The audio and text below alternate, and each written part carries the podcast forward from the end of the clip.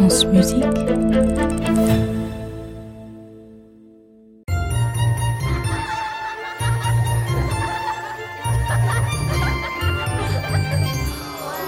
contes de la Maison Ronde. S'il est une histoire que vous avez envie d'entendre encore et encore, c'est bien celle du roi Arthur. Allons, ne dites pas le contraire. Non, non, non, je, je vois bien que vous en avez envie. C'est une histoire avec des trompettes, des coups d'épée, des combats, de magiciens. Les forêts sont pleines de sortilèges, les histoires d'amour sont infiniment douloureuses, et vous en raffolez. Eh oui, je vois vos yeux qui brillent. Alors je laisse la parole à quelqu'un qui vous la racontera mieux que moi, à quelqu'un qui a tout vu. Je laisse la parole à un des protagonistes de cette histoire. C'est quelqu'un que vous connaissez bien et qui, au fond, je crois, malgré son air sévère, est très sympa.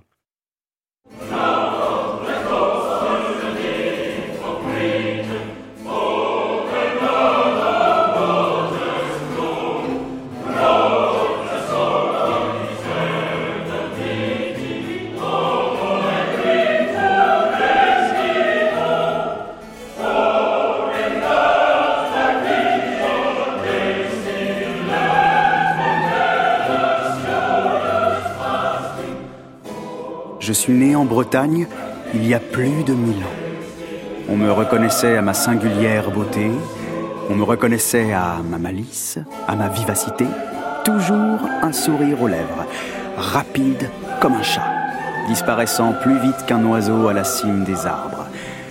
Le temps n'avait pas de prise sur moi. Les années ne m'atteignaient pas.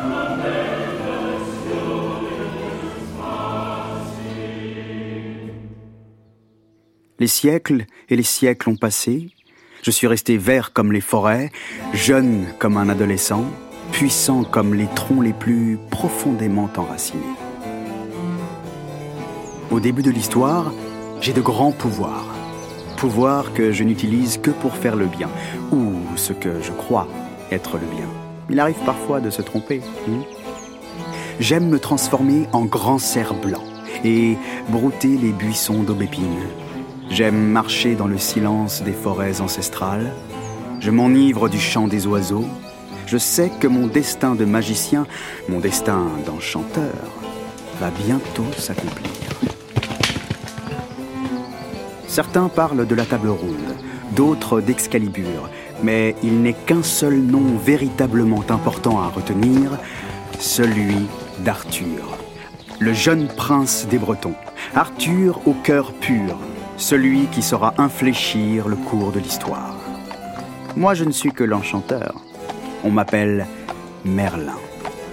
Bien des années après les exploits du roi Arthur, notre légende inspira un très jeune compositeur anglais nommé Henry Purcell. Henry Purcell. Comme moi, Purcell devait être un enchanteur. Sa magie fut d'inventer une musique si puissamment envoûtante grâce à lui, la légende de mon cher Arthur devint l'un des plus beaux opéras du monde.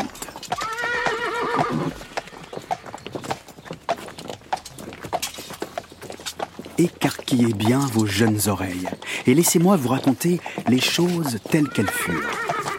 Au début de notre histoire, il y a l'excitation et la peur des hommes qui partent à la guerre. Il y a Arthur, dont la jeunesse est comme une lumière. Arthur est breton, et comme tous les bretons, il doit partir combattre les Saxons loin de celle qu'il aime. Arthur dit adieu à Emmeline, et Emmeline dit adieu à Arthur. Leurs cœurs sont déchirés. Ils s'étreignent longtemps. Puis Arthur rejoint les armées bretonnes regroupées. Partout, la terre tremble des pas des hommes et des sabots des chevaux. Du côté des Saxons, les préparatifs ont lieu, guidés par leur vilain magicien Osmond. Les Saxons entament leur sacrifice rituel. Ils offrent leurs chevaux aux divinités d'en haut. Ils veulent la protection des dieux pour la victoire. Ils chantent les prières au Dieu suprême, l'appelant tantôt Odin, Votam ou Voden. Le nom d'un dieu est toujours multiple.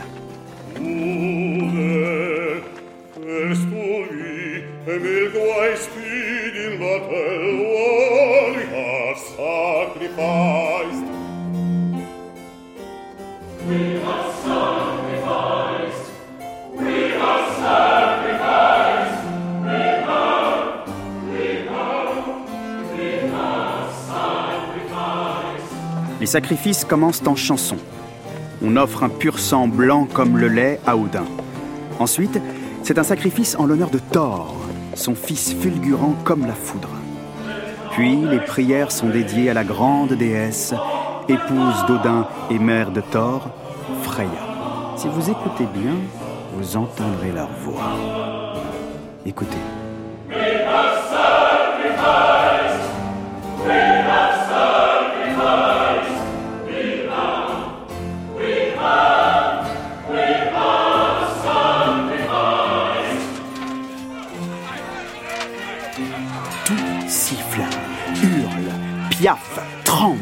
La terre est un gigantesque carnage à ciel ouvert.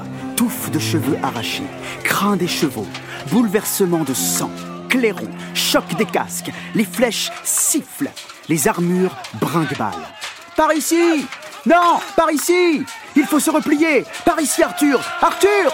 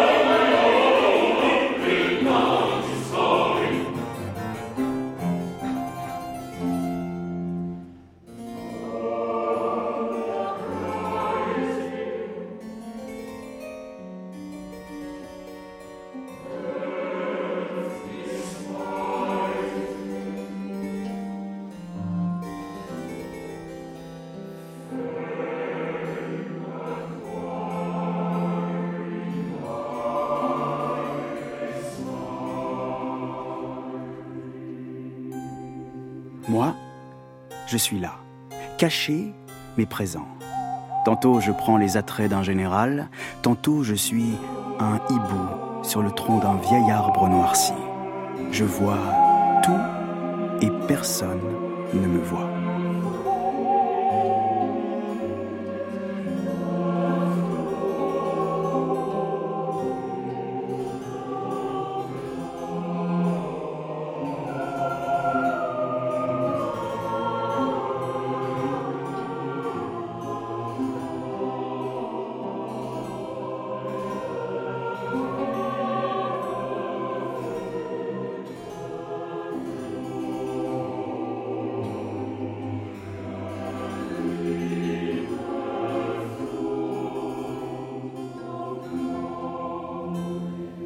À présent, un petit point magie.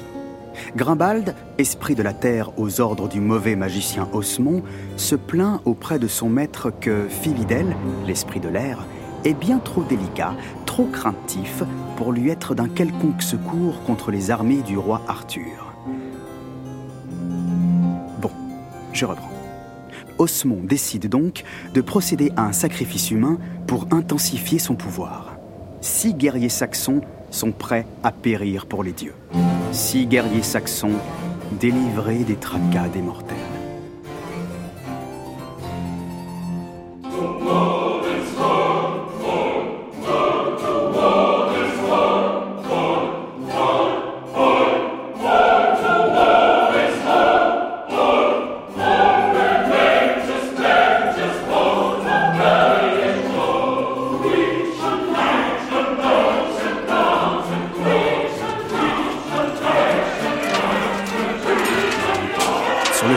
Les combats font rage.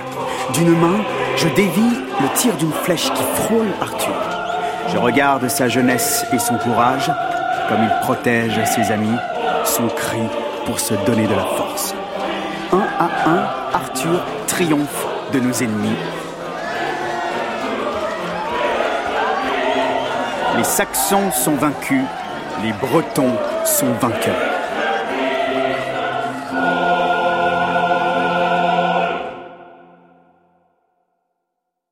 Et je reprends l'antenne sur une victoire du roi Arthur. Mais la partie n'est pas finie, loin de là. À vous pensiez rester le cœur content, détrompez-vous. Car dans l'ombre, l'infâme Oswald, l'infect Osmond et l'abject Grimbald n'ont pas dit encore leur dernier mot. Que mijote-t-il? Quel coup déloyal nous réserve-t-il encore? Il est trop tôt pour le dire, alors je ne m'avance pas. Nous verrons ça dans le prochain épisode.